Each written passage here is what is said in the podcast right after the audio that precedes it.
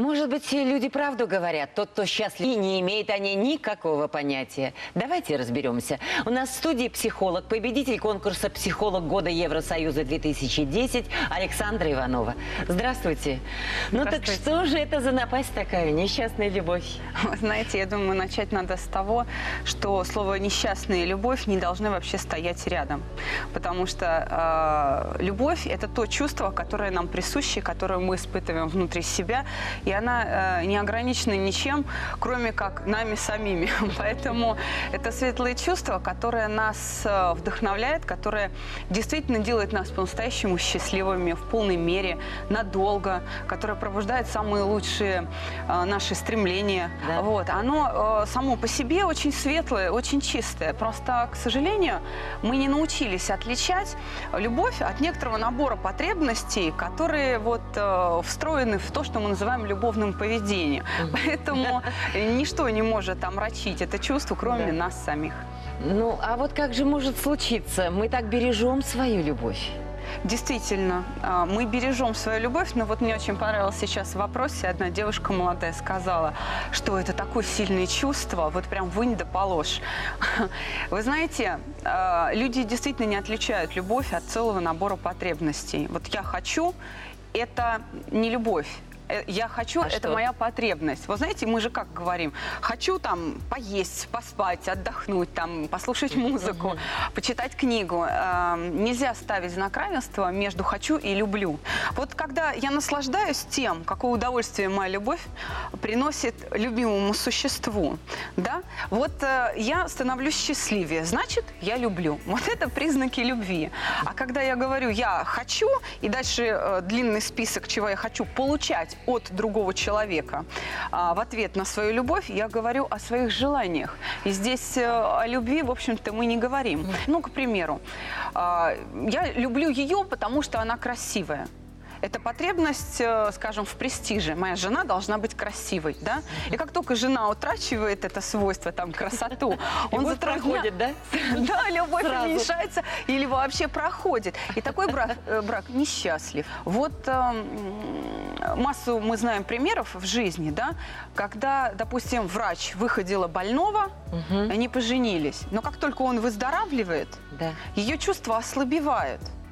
То есть всегда она любит больше там своего ребенка или мужа или вообще кого-либо, когда ему плохо. Вот это тоже не любовь, это некое эмпатическое состояние, такой некий Да-да-да. альтруизм, жалость, да, вот э, с помощью которой, в общем-то, э, любимый может нами манипулировать.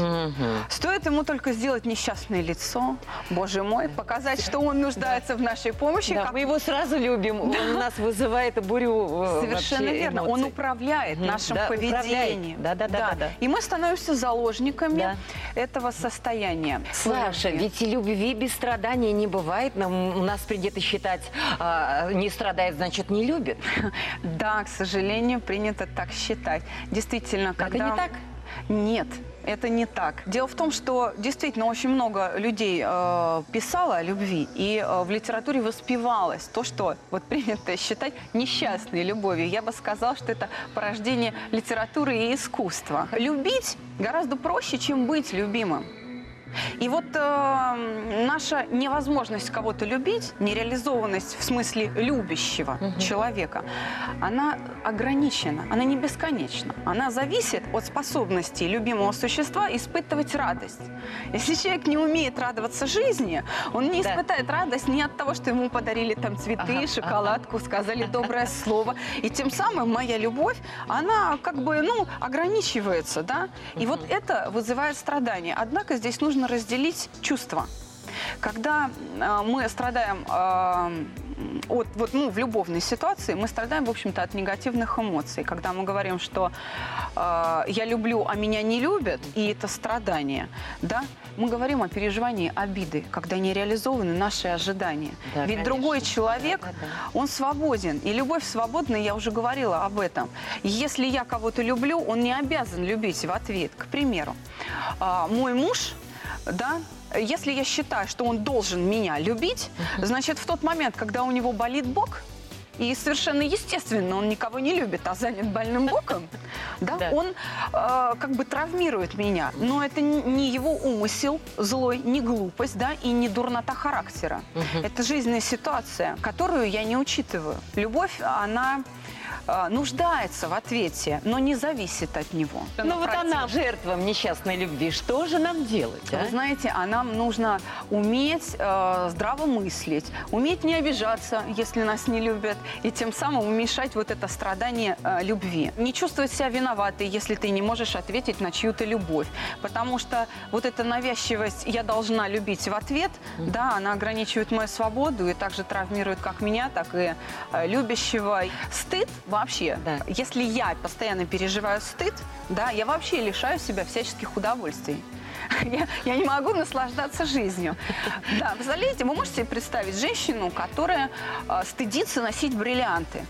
А тем не менее, такие есть. А представляете себе, как тяжело мужчине, подарившему бриллианты женщине и совершенно не знающими о том, что ей стыдно их носить. А есть вообще люди, которые эм, не умеют вообще любить? К сожалению, такое действительно есть, вы абсолютно правы. И я вынуждена сказать, что любовь – это действительно дар, но он воспитывается, как ни странно, в семье, вот в младенчестве. Если мама не разрешает ласкать ребенка в ответ, если она не дает ему гладить себя, а, чтобы он ее кормил, угощал, чтобы он наслаждался тем, А. а, той радостью, которую она Да, да, да, испытывает, да, когда ест подаренную малышом конфетку, Да. говорит, что ты, что ты кушаешь сам, она лишает его возможности научиться любить. Да, это так исподволь взращивается вот эта способность к любви, да? Да, совершенно верно.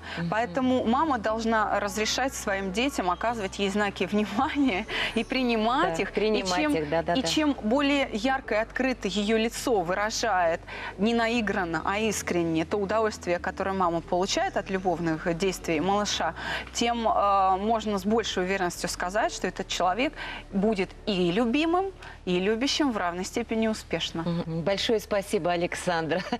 Ну что же, напомню, у нас в студии была гость настроения Александра Иванова, психолог, победитель конкурса «Психолог года Евросоюза 2010».